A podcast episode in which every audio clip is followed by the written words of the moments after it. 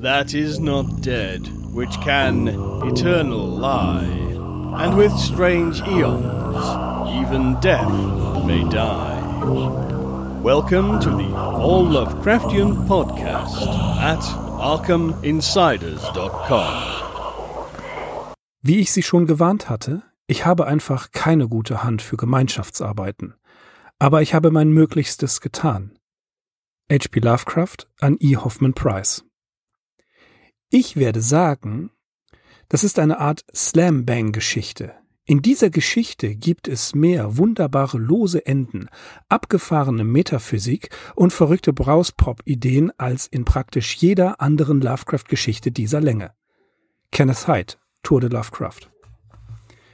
Es ist so sehr eine Geschichte von Lovecraft und so wenig von mir, dass ich mir als das Natürlichste von der Welt vorkommt, hier zu sitzen und Ihnen zu schreiben, dass dies eine der stimmigsten und am sorgfältigsten ausgearbeiteten Darstellungen des Kosmos und des Hyperraums ist, die ich je gelesen habe. E. Hoffman Price an Francis Wright. Früher einmal konnte Lovecraft einen guten Schluss erfinden. Aber mittlerweile wirkt er höllisch abgedroschen. Das Ende dieser Geschichte ist ein Beispiel für eine herbeigezwungene Überraschung. Henry Kuttner in der September-Ausgabe 1934 von Weird Tales. Hallo, ich bin Mirko. Hallo und ich bin Axel. Wir sind die Arkham Insiders. Auf arkhaminsiders.com. Und wir haben uns einen schweren Brocken vorgenommen, tatsächlich heute eine weitere Kollaboration oder eigentlich schon eine eigene Lovecraft-Geschichte Through the Gates of the Silver Key durch die Tore des silbernen Schlüssels oder des Silberschlüssels von H.P. Lovecraft und E. Hoffman Price. Ein äh, ziemlicher Brecher. Wir begegnen einem guten alten Bekannten, nämlich Randolph Carter wieder. Und das ist quasi auch der Abschluss aller Geschichten, die mit Randolph Carter zu tun haben. Wir begegnen ihm ja in einigen Geschichten. Er wird auch unter anderem als das alter Ego von H.P. Lovecraft gewertet, be bezeichnet. Und ja, diese Erzählung ist, ist lang. Die ist sehr lang. Axel. Sehr lang. Ja, und wir haben sie auf ungefähr zehn Minuten Zusammenfassung zurechtgestutzt. ja, das, das ist irre. Das ist also wieder mal ähm, in diesem Zusammenhang mein großes Lob und meine, ich, ich verneige und ziehe einen Hut vor dem Axel mit, das, also gerade bei dieser Geschichte, die Tapferkeit besessen hat, das durchzustehen. Ja, dann legen wir direkt legen los, wir los damit. Ja. In der Wohnung des Mystikers Etienne Laurent de Marigny in New Orleans haben sich außer dem Gastgeber drei Personen eingefunden. Ward Phillips, ein hagerer alter Mann aus Providence, Ernest B. Aspinwall, ein apoplektischer, das heißt schlaganfallgefährdeter Rechtsanwalt aus Chicago und Swami Chandraputra, ein Adept aus Benares. Ziel der Zusammenkunft ist die Regelung des Nachlasses von Randolph Carter, jenes phantasiebegabten Träumers, der im Jahr 1928 in der Nähe von Arkham spurlos verschwand. An jenem Oktobertag 1928 hatte Carter einen verzierten Kasten mit einem Silberschlüssel und einem Pergament an sich genommen und war mit seinem Wagen davongefahren Später fand man das Fahrzeug unweit der Schlangengrube, ein unheimlicher Ort, der Carter schon als Kind fasziniert hatte. Wohl waren der Kasten und das Pergament noch vorhanden, doch von Carter selbst und dem Silberschlüssel keine Spur. Von diesem Schlüssel aber hieß es, er könne Carter die Tore zu seiner verlorenen Kindheit aufschließen.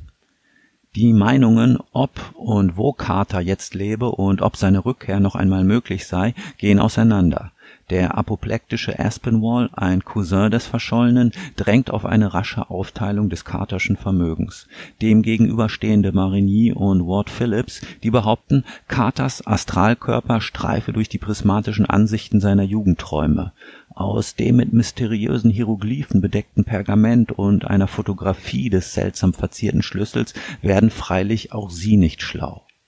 Da meldet sich der Swami Chandraputra zu Wort und gibt vor, dank seiner hellsichtigen Träume und gewisser Informationsquellen recht gut über Carters Schicksal Bescheid zu wissen. Im Folgenden schildert der Hindu, wie Carter am Tag seines Verschwindens mithilfe des Schlüssels eine Zeremonie abhielt, die ihn zurück ins Jahr 1883 versetzte. Dergestalt drang der jetzt junge Kater in der Schlangengrube bis zu einer Höhle vor und öffnete mit dem Schlüssel das Tor zu einer außerirdischen Dimension. Doch statt in den Traumlanden seiner Kindheit zu landen, fand er sich in einer verstörenden, unklaren Sphäre wieder. Aus einer Gruppe unförmiger, auf Sockeln hockender Schemen löste sich eine Gestalt und stellte sich als Umre ad-Tawil vor. Diese urälteste Entität, von der das Necronomicon berichtet, wurde zu Katers Führer und kündigte an, nach dem geöffneten ersten Tor warte das ultimate Tor auf ihn. Carter will auch dieses durchqueren und gleich darauf begannen die Gestalten eine bizarre Beschwörung, angeführt und angeleitet von Umre at-Tawil. Jäh trat Carter in eine andere Atmosphäre über, die von einer Mauer mit einem titanischen Torbogen dominiert wurde. Das ultimate Tor, durch das es nun wacker hindurchging. Jenseits dieses Tors erkannte Carter, dass er neuerdings nicht mehr einer, sondern viele Personen war. Räume und Zeiten fielen in einem Punkt zusammen und Carters diverse Manifestationen fanden sich gleichzeitig an den unterschiedlichsten Orten und in allen möglichen Epochen wieder. Die erste Empfindung über diesen Verlust seiner vertrauten Identität war völlige Verzweiflung. Doch wurde er auch des unbegreiflichen Wunders gewahr, das ihn hier umfing. Er spürte die Existenz eines Wesens, das von Geheimkulten auf der Erde als Yog-Sothoth verehrt wird und das telepathisch mit ihm zu kommunizieren begann. Yog-Sothoth verhieß den Zugang zum ultimaten Mysterium, eine Erkenntnis, die bisher nur einer Handvoll Menschen zuteil geworden war. Es folgte eine kosmische Lehrstunde, die Carters bisherigen Wissensstand, ja den der ganzen Menschheit über die Natur aller Dinge gründlich über den Haufen warf er begriff die vierte Dimension und söhnte sich mit seiner vielgestaltigen Identität aus, von denen eine Facette noch immer der junge Carter in der Schlangengrube war, eine weitere die des Erwachsenen im Jahr 1928 und eine dritte wiederum jenseits des ersten Tors auf einem Sockel hockte und den Instruktionen von Umre at-Tawil folgte doch auch bei diesen, wie überhaupt bei allen Wesen der endlichen Dimension, handelte es sich nur um Varianten eines einzelnen kosmischen Archetyps. Je nachdem, unter welchem Winkel dieser supreme Archetyp von einer Bewusstseinsebene geschnitten wurde, entstand eine der unzähligen Manifestationen. Carter wurde klar, dass ihm somit könne er nur diese Winkelschnitte beeinflussen, Zugänge zu allen Zeiten und Dimensionen offen stünden, und zwar in jeder nur denkbaren Erscheinung. So geschah es denn auch. Carter wünschte sich auf eine fremde Welt voller Bizarrerien als ein dort lebender, tapirschnauziger, clownbewehrter Bewohner in Erscheinung zu treten. Dieser Wunsch und die damit verbundene Winkeloperation seiner Bewusstseinsebene mit der der fremden Welt wurde ihm vom Yog-Sothoth gewährt. Freilich warnte ihn das Wesen, dass er nicht die Symbole vergessen dürfe, wolle er diesen neuen Aufenthaltsort wieder verlassen. Carter dachte, damit sei der Silberschlüssel gemeint, den er nach wie vor mit sich führte. So vollzog sich denn das ultrakosmische Manöver, das Carter durch unermessliche Abgründe und Galaxien auf jene ferne Welt schleuderte hier nun, auf dem Planeten Yadid, existierte er als Zauberer Zakauba, der die merkwürdigsten Abenteuer erlebte. Freilich träumte Zakauba beständig mit Abscheu von einem anderen Ich, das sich Randolph Carter aus Boston auf dem Planeten Erde nannte, während dieser wiederum nur mit Ekel an jenen nichtmenschlichen Zauberer vom Planeten Yadid denken konnte so lagen die beiden Facetten im ewigen Clinch, bis nach unvorstellbaren Zeiträumen endlich die irdische Katermanifestation dominierte. Um jedoch von Yadid fortzukommen und als Mensch wieder auf der Erde zu erscheinen, benötigte Carter die Symbole auf dem Pergament, welches er dummerweise im Auto gelassen hatte es gelang ihm immerhin, die Zakauba-Facette in einen Dauerschlaf zu versetzen und in dessen Gestalt die Äonen zu durchqueren, zurück zu jenem kritischen Zeitpunkt im Oktober 1928, von dem aus er gestartet war. Sein Plan stand fest. Auf der Erde würde er seine Tapirschnauze und seine Klauen maskieren müssen, bis er endlich das Pergament würde entziffert haben, das ihm seine menschliche Gestalt zurückgab Ein Klumpen Gold, das es auf Yadid gab, sollte sein irdisches Startkapital sein. Der Plan funktionierte einigermaßen. Carter landete bei der Schlangengrube in der Nähe von Arkham, wenngleich mit zwei Jahren Zeitunterschied, nämlich im Jahr 1930. Seine Lichtwellenhülle, die ihm die Reise ermöglicht hatte, versteckte er. Dann vollzog er die Maskerade, tauschte das Gold in bare Münze um und mietete sich ein Zimmer im Bostoner Westend. Er stellte Nachforschungen über das öffentlich bekannte Schicksal Randolph Carters an und erfuhr so von der Vermögensaufteilung, die der Anwalt Aspinwall gegen den Willen von de Marigny und Phillips durchsetzen wollte. Auch kontaktierte er den Swami Chandraputra, der den Anwesenden nun berichtet, wie er dem zurückgekehrten Carter dabei behilflich war, das Pergament zu entziffern. Dies ging jedoch nicht so fix wie gedacht und der Hindu bittet daher die Anwesenden um einige Monate Verhandlungsaufschub, bis Carter das Schriftstück enträtselt und seine alte Gestalt zurückgewonnen habe Dagegen protestiert der apoplektische Aspinwall lautstark und bezichtigt den Swami des Schwindels. Dessen behandschuhte Hand legt nun mit umständlicher, linkischer Bewegung den schweren, mit Hieroglyphen bedeckten Silberschlüssel auf den Tisch. Der wird jedoch von dem cholerischen Anwalt nicht als Beweisstück akzeptiert. Ja, er behauptet, der Inder habe Carter irgendein Leid angetan und den Schlüssel so an sich gebracht. Zudem ist er jetzt überzeugt, dass hinter der Verkleidung Swami Chandraputras irgendein Yankee stecke, denn der angebliche Inder hat einen allzu verdächtigen Akzent. Dieser weist den auf ihn eindringenden Anwalt zurück und gesteht tatsächlich nicht der Hindu zu sein, als der er sich ausgibt. Jawohl, er hat sich maskiert, denn er selbst ist der zurückgekehrte Randolph Carter, der freilich unter dem indischen Mummenschanz noch immer mit dem bestialischen Aussehen des Zauberers Zakauba vom Planeten Yadid behaftet ist.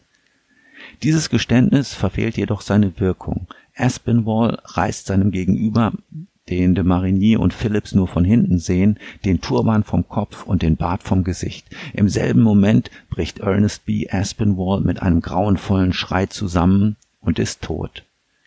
Der so Demaskierte jedoch geht auf eine große, sargähnliche Standuhr zu, die mit allerlei Hieroglyphen bedeckt ist. Und ohne sich noch einmal umzudrehen, öffnet er die Tür des Uhrengehäuses, geht hinein und verschwindet spurlos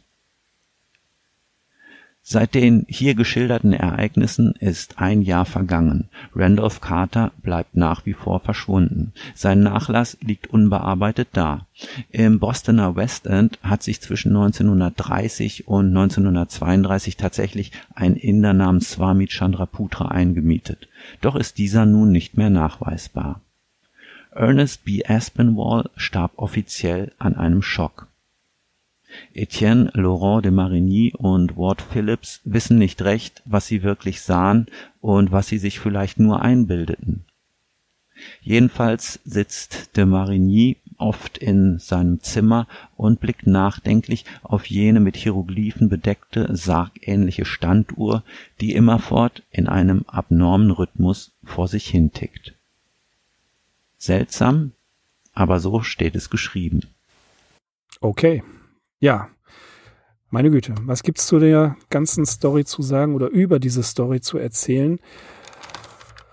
Ja, die Tore des silbernen Schlüssels im Herbst 1932 geschrieben, im, in der Juli-Ausgabe 1933 bei Weird Tales erschienen.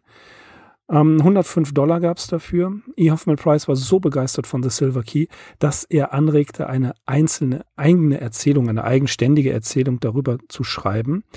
Aber tatsächlich, wir können ihn auch selbst zuhören, nein, nicht ganz, ich werde es vorlesen, denn er hat in seinem, ähm, in seiner Lebenserinnerung, in seiner Erinnerung The Man Who Was Lovecraft einiges darüber geschrieben, wie er zu dieser Geschichte kam oder was sie dazu angeregt hat. Er schreibt, ich sah HPL Anfang Juni 1932 zum ersten Mal in der Lobby eines Drittklasse-Hotels in der St. Charles Street in New Orleans. Er trug einen ausgebeulten und abgetragenen Anzug, der an mehreren Stellen ordentlich geflickt war. Nach der Begrüßung machte er eine Bemerkung darüber, dass er gerade ein Hemd in seinem Zimmer gewaschen hätte. New Orleans oder an einem anderen Ort zu sehen, der ihm gefiel, war ihm viel wichtiger als alles, was über das Nötigste zum Leben hinausging. Zumindest in dieser Hinsicht war dies ein Mann, den ich verstehen konnte. Später schreibt Price noch, dies war ein Abend mit vielen Phasen. Eine meiner Lieblingsgeschichten war und ist The Silver Key. Als ich ihm von der Freude erzählte, die ich beim erneuten Lesen hatte, schlug ich eine Fortsetzung vor, um für Randolph Carters Taten nach seinem Verschwinden Rechenschaft abzulegen. Mein Interesse an seiner Geschichte regte ihn an, und seine anerkennende Reaktion wiederum regte mich an, so dass wir uns noch vor Ende der Sitzung ernsthaft entschlossen hatten, die Aufgabe anzugehen. Einige Monate später schrieb ich einen ersten Entwurf von 6000 Wörtern. HPL applaudierte höflich und nahm dann buchstäblich den Stift in die Hand. Er schickte mir in Lovecraft-Manier eine 14.000 Wörter umfassende Ausarbeitung dessen, was ich ihm geschickt hatte. Ich hatte mich natürlich verzettelt. Die Idee, eine Fortsetzung einer seiner Geschichten zu machen, war fantastischer als jede Fantasie, die er je geschrieben hatte. Als ich sein Manuskript entzifferte, schätzte ich, dass er weniger als 50 meiner ursprünglichen Wörter unverändert gelassen hatte. Eine Passage, die er nicht nur als reich und farbenfroh an sich betrachtete, sondern auch mit dem Stil seiner eigenen Komposition vereinbar war. Er hatte natürlich recht damit, alles außer den Grundzügen zu verwerfen. Ich konnte mich nur wundern, dass er so viel von meinen unzureichenden und verpfuschten Staat aufgefangen hatte. Was ich tatsächlich getan hatte, war, ihn zu diesem Anfang dazu zu bringen, etwas zu erschaffen. Heute sage ich mir gerne, dass diese eine kurze Minutenpassage, in, de, in, die er in sein Drehbuch aufgenommen hat, gut gewesen sein muss und dass es mir ohne Zweifel besser ging als allen anderen. Wir hatten viel Spaß bei unserer Zusammenarbeit. Wir beschlossen, dass wir noch viele Kollaborationen machen würden, um von dem zu profitieren, was er meine Kompositionsgeschwindigkeit nannte. Anstatt die Namenszeile zu teilen, würden wir einen neuen Fiction-Star erschaffen. Etienne Marmaduke de Margigny, dessen Output sich, vorsichtig geschätzt, auf eine Million Wörter pro Monat belaufen würde. Wir haben maurische Paläste, maßgefertigte Autos und alle Arten von Luxusartikeln entworfen, die Etienne Marmaduke de Margigny in seinem erstaunlichen Einkommen hat kaufen können. H.P. Lovecraft war sehr aufgeschlossen.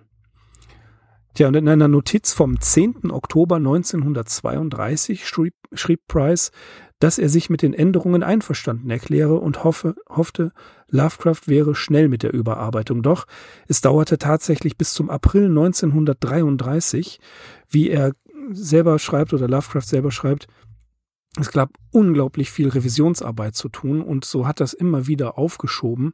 Die ursprüngliche Erzählung hieß übrigens The Lord of Illusion und war nicht besonders gut. Es gibt eine Veröffentlichung in äh, einem ähm, Magazin, ich glaube äh, Crypt of Cthulhu. Online habe ich sie nicht gefunden, aber da soll sie wohl mal erschienen sein. Ähm, letzten Endes dann im, bis zum März 1933 hatte er gerade mal sieben Seiten verpasst. Verfasst. Verpasst vielleicht auch, aber verfasst. Und ja, das soweit zu dem, was man über die Entstehungsgeschichte sagen kann. Und jetzt kommt die knallharte Kritik. Joshi selbst schreibt, dass diese Story nicht gelungen sei, sie sei schwerfällig und anstrengend.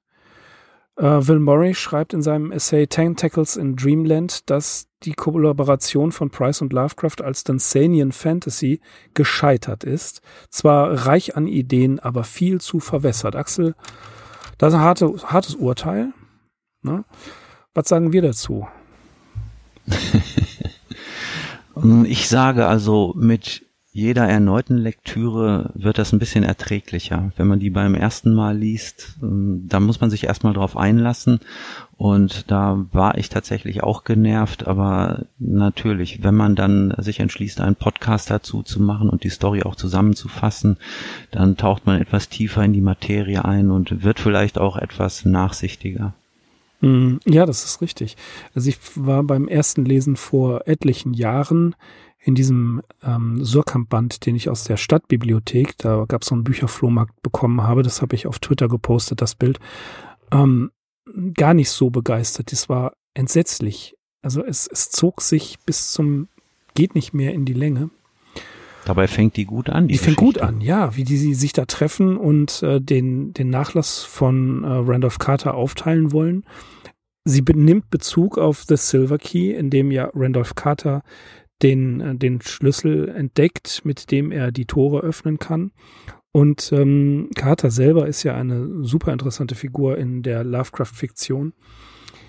Und dann geht das Ganze los das wird so dermaßen unübersichtlich und ja, man kann sagen, es ist, es ist ein gewisser Mystizismus da drin, dass es echt anstrengend ist, das zu lesen. Ja, das ist ähnlich wie bei Frank Belknap Long äh, das Grauen aus den Bergen, The Horror from the Hills, da sind einfach Teile inkorporiert in diese Geschichte, die sich da nicht organisch einfügen, mhm. meiner bescheidenen Meinung nach.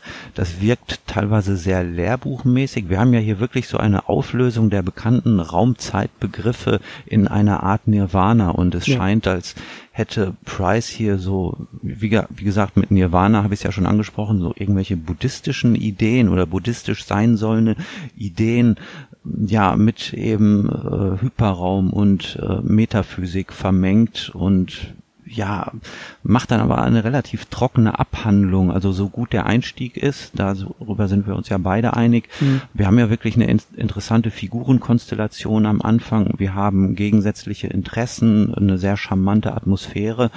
Aber dieser ganze Mittelteil, Randolph Carter selbst bleibt relativ blass in der Geschichte und das gilt natürlich auch für diese großartigen Wesen, die hier auftauchen. Mhm. Also Yog Sothoth und Umra Tawil, die bleiben für mich einfach nur sehr abstrakt. Mhm, leider, weil ich ähm, eine meiner Lieblingsentitäten ist Yog Sothoth. Na, den äh, finde ich halt sehr faszinierend. Das ist ein ganzes Theoriegebäude in Bezug auf Quantenphysik, äh, Flussmodell und anderem. Das aber tatsächlich finden wir oder findet ihr auf Lovecraftian Science. Die haben sich da sehr genau mit auseinandergesetzt und das würde den Rahmen aller allerdings hier sprengen. Äh, Randolph Carter noch mal kurz gesagt, stammt äh, von Sir Randolph Carter ab, der zur Zeit von Königin Elisabeth I. von England Magie, Magie und okkulte Künste studiert hat und dann nach Salem nach Amerika ausgesiedelt ist. Und Edmund, der Sohn von Edmund Carter, der musste sich im Zuge der Hexenprozesse aus Salem zurückziehen. Und Randolph diente im Ersten Weltkrieg. Das wird hier auch in Gates of the Silver Key genannt. Da wird er, ist er bei der französischen Fremdenlegion und wurde verwundet. Dann, also die Chronologie der Randolph Carter Auftritte, die richtige, ist eigentlich Traumsuche nach dem unbekannten Kadath. Dann, also diese, diese, haben wir auch drüber gesprochen, das ist diese, diese großartige Erzählung, die eigentlich ein Entwurf war, aber die gehört zu meinen absoluten Lieblingstexten. Dann die Aussage des Randolph Carter, wo er mit seinem Freund Harley Warren auf einem äh, alten Friedhof ist und Warren dann runtersteigt und mit diesem Telefon ähm, Verbindung zu Carter hält und am Ende You fool, Warren is dead. Dann das Unnennbare, ein Gespräch mit seinem Freund Joel Manton auf einem altertümlichen Friedhof, was ja wieder eine, eine reale Begebenheit ist ähm, im Lovecrafts Leben. Und die sprechen über eine Kreatur, die wohl in einem anschließenden, dem Friedhof anschließenden Haus wohnt oder haust oder es heimsucht. Und dann ähm, tatsächlich werden sie von dieser Kreatur später angegriffen. Dann natürlich The Silver Key, dann durch die Tore des Silver Key und ja, angeblich in Ausäonen taucht er auch nochmal inkognito auf und ist in diesem Museum, um eine alte Mumie zu untersuchen. Also Randolph Carter taucht immer wieder bei Lovecraft auf, ist eine sehr sympathische Figur, taucht auch in dem Film The Unnamable auf, den ich neulich gesehen habe und leider in einer schlechten schlechten Kopie, die der Fernseher nicht richtig aufgelöst hat. Aber auch Laurent de Marigny, wie, wie, wie sprichst du den aus? Marigny? Etienne Laurent de Marigny. Marigny, ne? Das mhm. ist tatsächlich ähm, eine ja, camouflierte äh, Version von E. Hoffman Price. Ward Phillips, ganz klar, H.P. Lovecraft. Da also schreibt das, Joshi, das muss gar nicht erklärt werden. Das muss nicht erklärt werden, nein. Also das, alleine wenn er schreibt, der Ward Phillips habe einen Roman über Carter geschrieben, das sollte jedem klar sein, was damit eigentlich los ist. Ja, und in, in der silberne Schlüssel entdeckt Randolph Carter im Alter von 30 Jahren, dass er, ja, der, der, der Schlüssel zum Tor der Träume ist weg. Ne? Das ist schon mal, das ist nicht gut. Und er ähm, findet den silbernen Schlüssel auf dem Dachboden. Was das Interessante ist und was hier miteinander verwoben ist, und das ist auch eine interessante Aussage von, von Lovecraft, die ich in einem Brief gefunden habe, und zwar ein Brief vom 6. April 1933 an eben Price. Da schreibt er, ich habe eigentlich genau das getan, was ich im letzten September für nötig hielt. Zuerst mussten die Fakten, der Charakter von Carter und der allgemeine Ton von The Silver Key in Einklang gebracht werden. Lesen Sie letzteres noch einmal durch, das ich Ihnen wieder beilege, und sehen Sie, warum bestimmte Änderungen vorgenommen werden mussten. Zweitens musste die übernatürliche oder wissenschaftliche Maschinerie in Ordnung gebracht werden, um die wunderbaren Alten und so weiter zu erklären. Diese Dinge können in den Hügeln von Massachusetts materiell nicht existieren. Meine Idee ist, das erste Tor, zugänglich nur mit dem Silberschlüssel, auf eine Erweiterung der Erde nur in allen Dimensionen zu öffnen, während das ultimative Tor, zugänglich nur durch die alten plus den Silberschlüssel, einen in eine Art Raum zu bringen vermag, wo alles in der Unendlichkeit zur Einheit zusammenläuft. Das mag ernsthaft und mathematisch betrachtet nichts bedeuten, aber es sollte einer seltsamen Fiktion bestehen. Wie auch immer, es ist das einzig vernünftige Mittel, um das Problem zu umgehen, das der Geschichte innewohnt, wie sie zuerst skizziert wurde. Dies verdeutlicht meine Überzeugung, dass Zusammenarbeit genau doppelt so schwierig ist wie ein originelles Schreiben. Die Entstehung ist einfach. Es enthüllt sich selbst, aber all ihre Veranstaltungen mit einer bereits bestehenden Handlung in Einklang zu bringen, das ist Arbeit. Hinsichtlich der Länge verlangte der Umfang des Themas eine quasi Romanform, also eine Novellette.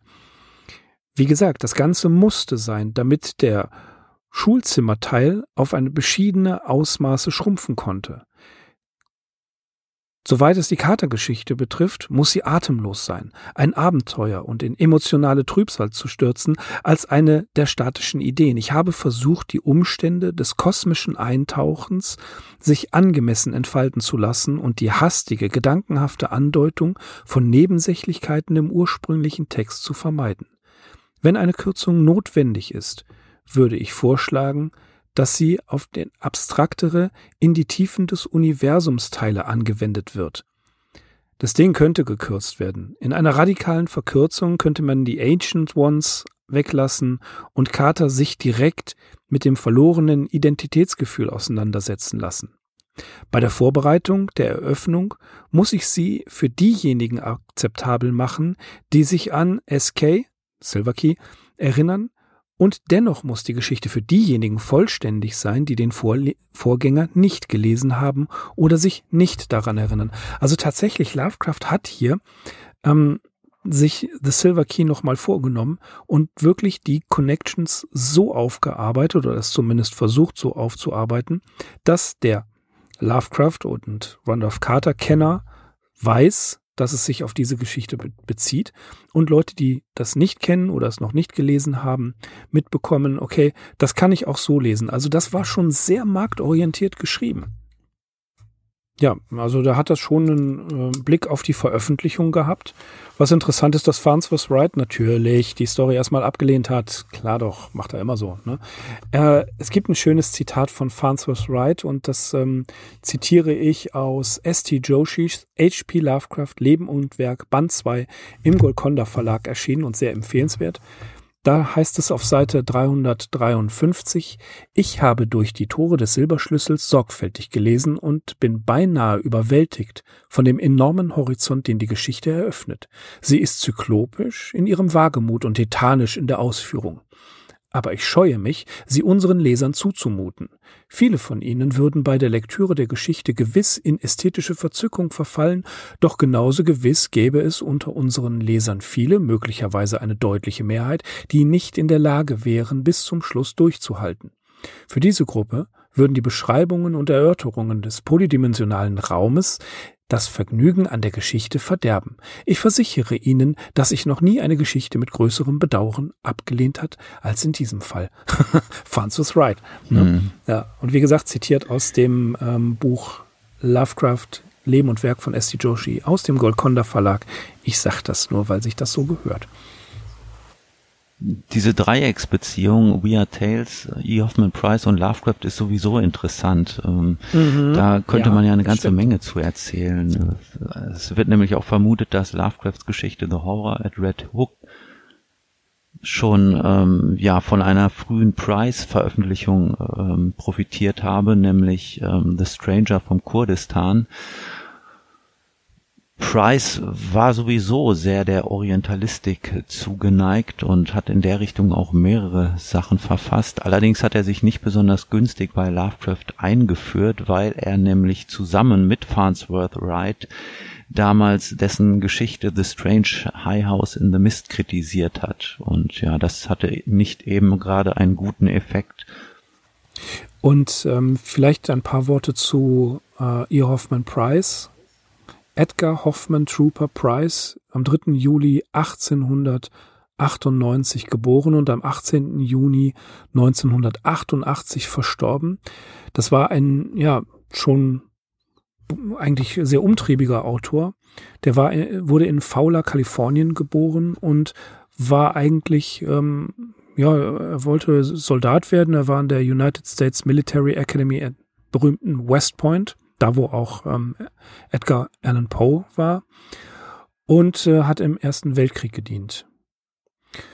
Dann ist er auch äh, nach Mexiko und auf die Philippinen gegangen und hat angefangen zu schreiben. In seiner literarischen Karriere hat er wirklich sehr viele Sachen produziert und auch in vielen, vielen Magazinen veröffentlichen. Im Argosy, Terror Tales, Speed Detective, Spicy Mystery und schließlich Weird Tales, womit er auch eigentlich identifiziert wird.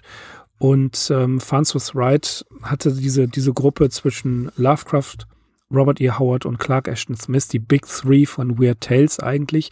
Price hat 24 eigene Geschichten in Weird Tales zwischen 1925 und 1950 geschrieben, mit drei Kollaborationen, Otis Adelbert Klein und natürlich Lovecraft.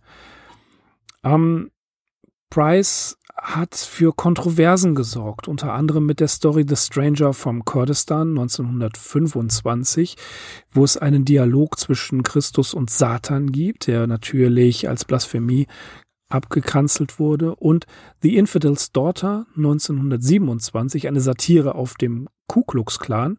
Da hat er so ganz besonders in den Südstaaten richtig Stress bekommen.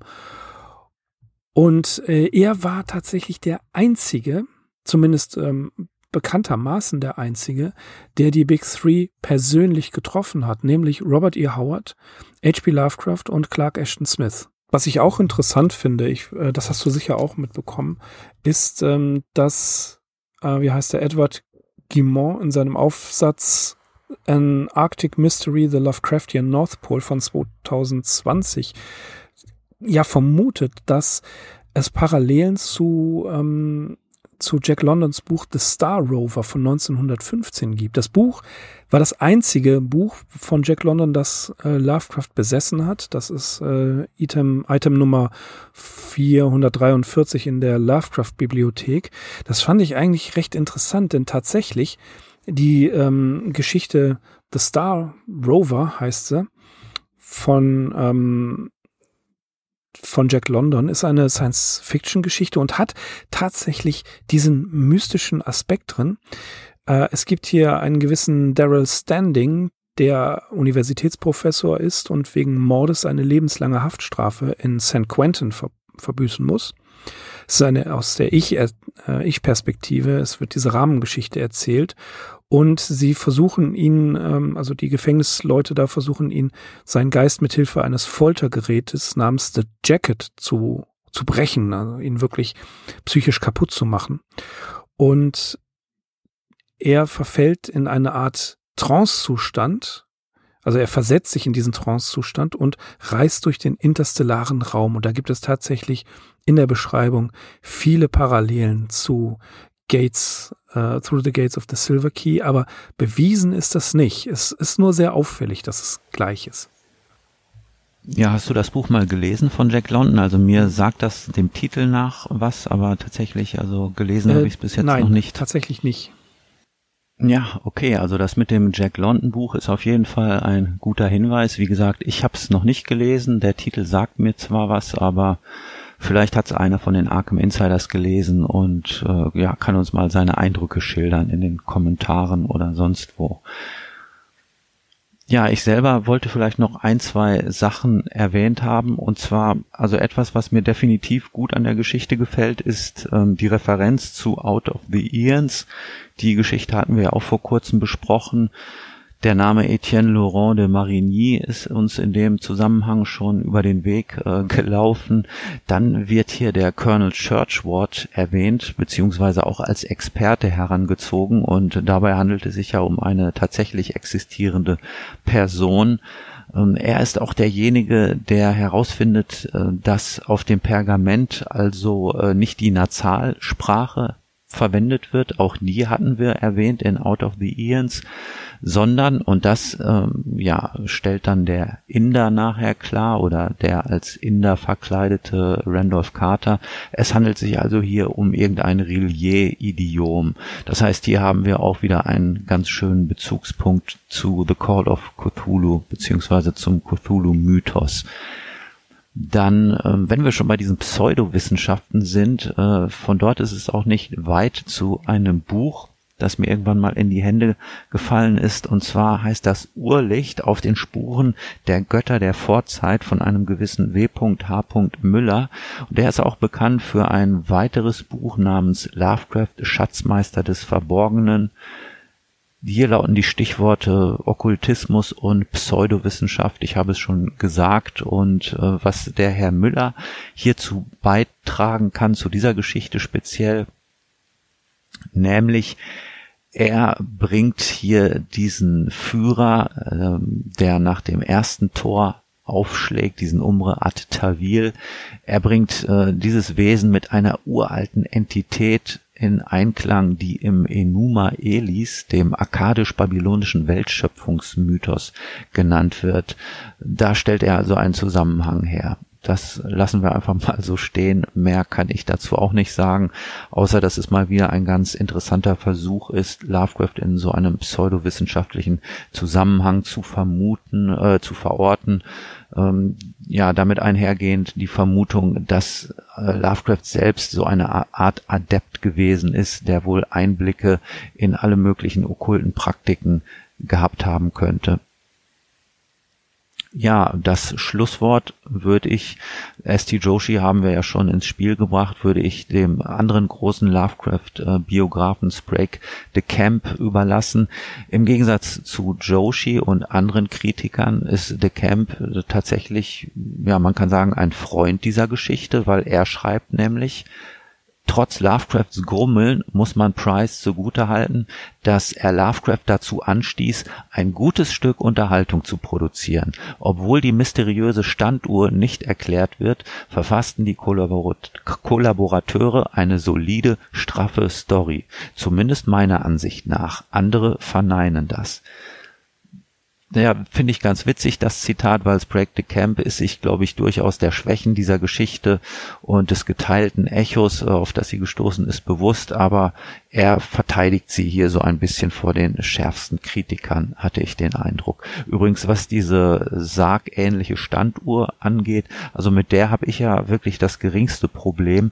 Das ist für mich einfach äh, ein surreales Element in dieser Geschichte, das gar nicht weiter erklärt werden muss. Halt ein weiteres Dimensionentor. Okay, äh, nicht das erste, das hier auftaucht und äh, Anfang und Ende, wir haben es gesagt, der Geschichte sagen mir durchaus auch zu und wie dieser Kater dann einfach ohne noch ein weiteres Wort zu sagen, die Tür von diesem Uhrengehäuse öffnet, um darin zu verschwinden. Also das fand ich auch eigentlich ein ganz charmanter Ausstieg aus der Geschichte. Und wir steigen auch aus der Geschichte aus. Die könnt ihr nachlesen in den Büchern vom Fester Verlag, in der Ausgabe Die Katzen von Ulthar aus dem Surkamp Verlag und natürlich nachhören bei der GM Factory. Gregor hat hier die ganze Geschichte auch wieder hervorragend vorgelesen und bleibt uns nur zu bedanken, euch, uns bei euch zu bedanken fürs Runterladen, fürs Zuhören und alles Gute bis zum nächsten Mal. Ich bin Mirko. Ich bin Axel. Wir sind die Arkham Insiders. Auf arkhaminsiders.com. Macht's gut. Ciao.